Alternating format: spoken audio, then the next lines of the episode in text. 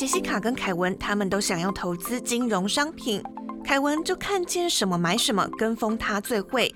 杰西卡收听主持人佑星的金融新观点，让专业的教他如何懂得理财风险。几年后，凯文没钱了，杰西卡钱滚钱，越来越有钱。凯文问：该怎么办啦？你怎么办到的？杰西卡笑着打开他的 Podcast、Spotify、Sound On、Whatever，搜寻金融新观点，按下播放键。教你当个聪明的金融消费者，养成正确的理财习惯。听右心的金融新观点，一起学习怎么守护自己的宝藏。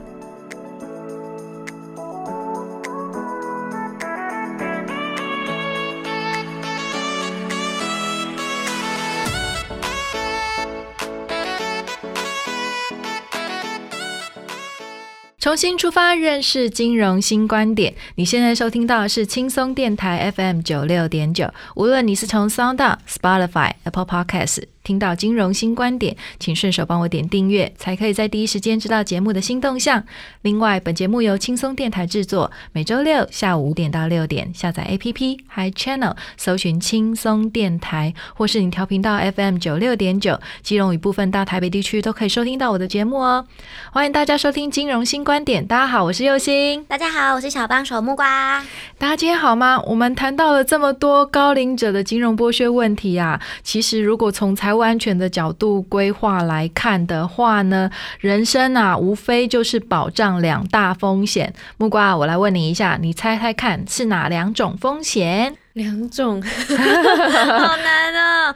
都可以猜，用力猜，用力猜，用力猜。嗯，突如其来的意外吗？嗯，对，就是。突如其来的死亡之类的，嗯，差不多了，快接近了 哈。好，我们刚才讲了，如果从财务安全的角度来看的话，其实最怕的就是赚了很多钱。没命花，或者赚的都给别人花，自己都没有享受到。所以呢，人生要保障的风险就是死太早跟活太久，就很简单的三个字而已。没有错，其实这六个字呢，死太早、活太久呢，其实道尽了一切人生的道理啊！哈，为什么我要这样子讲呢？因为其实死太早就是责任未了。那留下来的人该怎么办？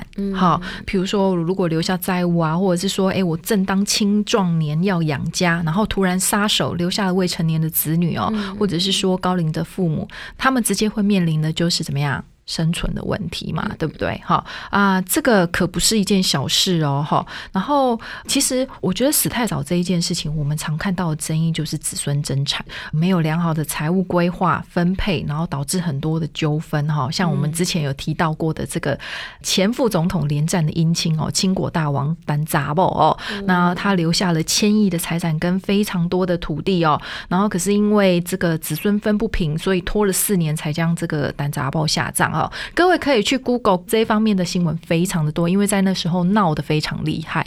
那另外一个部分啊，活太久其实也是还蛮棘手的耶。哈，先前有提过啦，就是依照我们国家发展委员会的一个统计哦，就是我们在不用过五十年啊，我们每四个人当中就有一个超过八十五岁的超高龄老人哦。那未来一个年轻人要养四个老人哦，出生率下降，然后老人又这么多，其实经济条件如果没有同时提高的话，其实会给我们的年轻人带来很大的一个负担哦。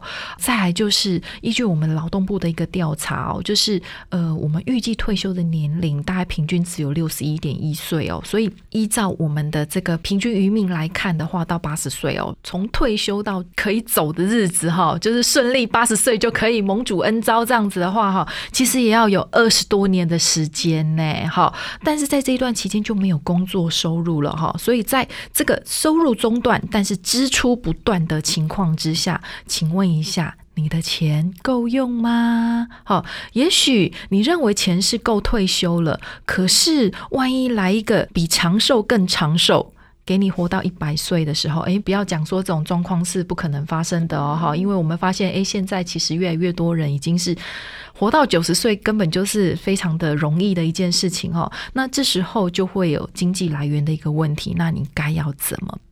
好，那这个问题其实大家都要想到哈。然后再者，最严重的一个地方就是活着要有健康的身体。高龄者如果有失智症或者是退化的这些就是轻度认知障碍的话哈，其实都会降低他们发现诈骗或是骗局的一个能力哦。特别是在财务这一块，很容易受到剥削哦。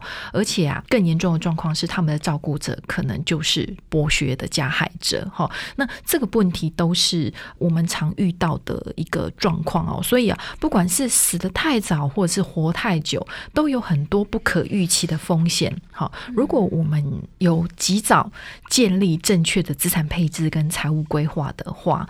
呃，也许我们在碰到这样子的一个风险的时候呢，可以就是比较从容的一个面对哈。那当然啦，我们都不是成杂物啦，只是一般的这个平凡的老百姓哦，当然不用担心，就是说有增加产的一个问题哦。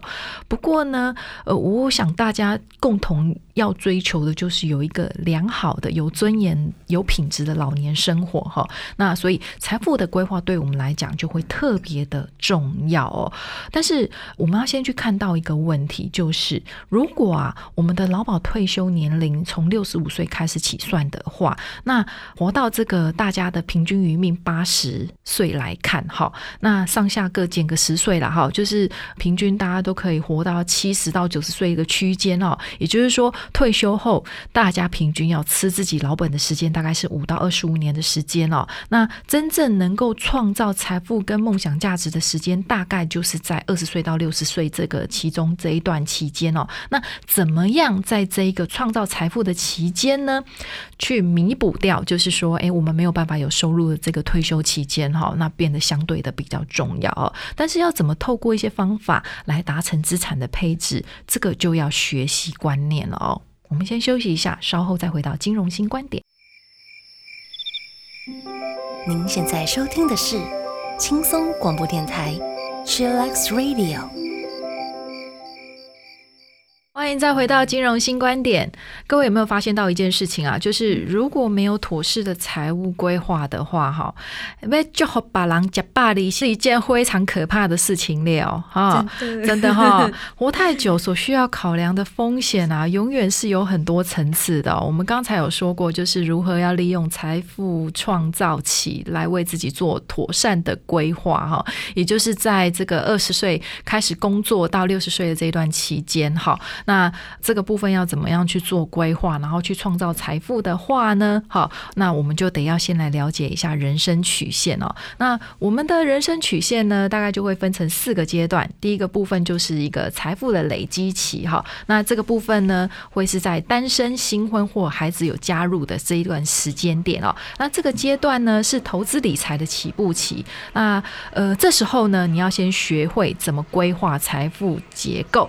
财务结构，然后努力的去养成这个良好的理财习惯哦，然后可以透过这样子的一个方式呢，就是逐渐的累积自己的年资跟这个，还有就是提高你的收入哦，然后并且开始慢慢的就是去累积你的资产这样子哈。那因为这个时候呢，也会开始承受婚姻跟家庭的压力哦，所以呃，虽然你的收入会有比较大幅度的一个成长，但是支出也会跟着增加哦，这是这一段期间所必须要面临的一个状况哈。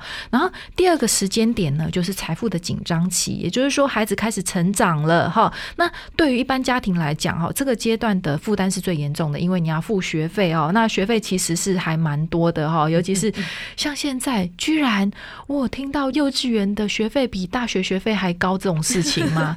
我的妈呀！对啊，所以呃，你要上一点好一点的幼稚园啊，你真的就得要花重本下去哦。而且像现在虐待事件很多，对不对？所以选择幼稚园就。就变成这些父母相对的重要的考量点哦，现在都不能够放牛吃草了哈，真的是可惜！我们这一段的时间的收入呢，是会维持在比较高档的一个状态哦。不过孩子要上学，有父母要奉养哦，然后职场上你也有很多需要学习，所以你相对的支出也会比较多。所以在这个财富的紧张期这一段期间呢，可能你能够累积的就是财富也会是比较少的。所以呢，在这两段财富的累积。极跟紧张期这一段期间呢，其实大家比较要着重就是你要怎么样学会做财富配置。也就是说，这个时间点是你比较有本钱可以去接受损失的阶段。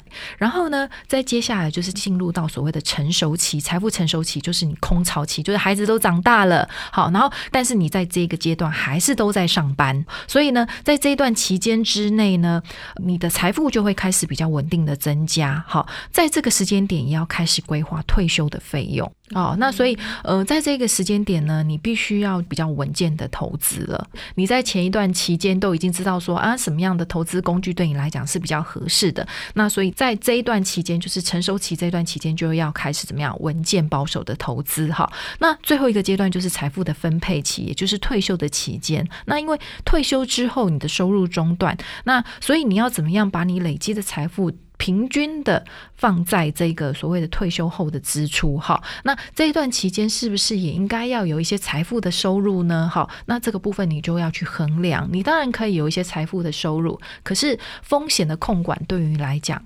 就相对的更重要了哈。既然我们知道退休之后就是收入中断，但支出不断，我们更必须要去建立正确的理财观念哦。借由了解自身的财务来源跟退休后可能产生的各种需求哈，去设定各项退休生活的一个目标，依照这样子的一个目标去拟定这个财务规划。确实去执行之后，再去定期的检视这些成果跟考量，是不是要去做一些调整？好，这个东西都不是做下去之后就一成不变的哦。哈，你一定要有做调整。那当然，理财规划的一个步骤呢，最重要的地方就是第一个，你部分你必须要先设立一个你希望退休之后生活水准到什么样的一个水准？哈，你必须要设定一个目标，譬如说。你退休之后一个月要花多少钱？然后呢？虽然退休之后要花费可能会比较减少，但是呢，如果要追求良好有尊严的品质，或者是说，哎，我希望，嗯，还可以有去进行一些就是额外的学习呀，或者是旅行的话呢，那这个部分，呃，应该要花费多少？哈，我希望能够有多少的支出这样子哈。那退休的生活费用的规划就会跟编预算一样哦，你必须要妥善的去编这个预算哦，因为不。再有收入，那你就要谨慎的去使用退休之后所留存的金钱哈。然后第二件事情就是在财务规划里面最重要的就是你必须要实时的不断收集资讯进进行分析哈。包含的就是说，哎，我可以投资的商品到底是什么？你是都只要用存款呢，还是说你有其他的东西可以去做规划？譬如说，有些人可能要投资买保险，哈，当然买保险很重要哈。然后呃，有些你要放信托，然后有些你要投资共同。基金或者是债券，或者是说你觉得买房子比较有保障，好，那这些东西呢，最重要的一个地方就是它都有不同的风险属性，然后有不同的操作方法，好，那这些东西你其实都应该要学习，好，就是你选定了一个工具之后，你要好好的了解跟熟悉它的操作方式，然后判断它的风险，好，然后再来就是高龄者在选择这些工具之前，最重要的一个地方呢，你就是你要先了解你自己的。风险的承受度到底是多少？然后根据自己所能承担的风险，还有财务能力，多去了解哈。那多问、多听、多了解是最基本的一件事情哈。然后。呃，你去了解了之后，你再去做一些规划，才会就是呃，对你来讲是比较有保障的。然后，呃，一些就是你不熟悉啊，或者是高风险型的商品呢，你千万不能投资哦，哈。很简单的一个标准就是不要投资会让你睡不着的商品啦。哈，简单的来讲是这样子。然后呢，是做资产配置呢，其实最重要的一个观念就是要知己知彼，才能百战百胜。好，知己的意思就是了解自己的财务状况、风险承担能力，然后知彼呢，就是呃，你要熟悉投资的一个标的，好，那才能百战百胜，就是你才能够满足各项生活所需，然后乐龄安养，哈。那所以呢，你在购买这些商品之前，你一定务必要了解，哈。那再来就是说，呃，你了解了这些东西之后的财务规划，你就是要定定计划，并且实行哦。那实行这些投资呢，你就是要不断的有纪律。好，就是纪律，纪律，纪律，因为不能够听到什么东西，听到老师讲什么，我就开始见异思迁，然后开始就会被吸引，或者是耳根子很软，然后听信这些谣言这样子哈。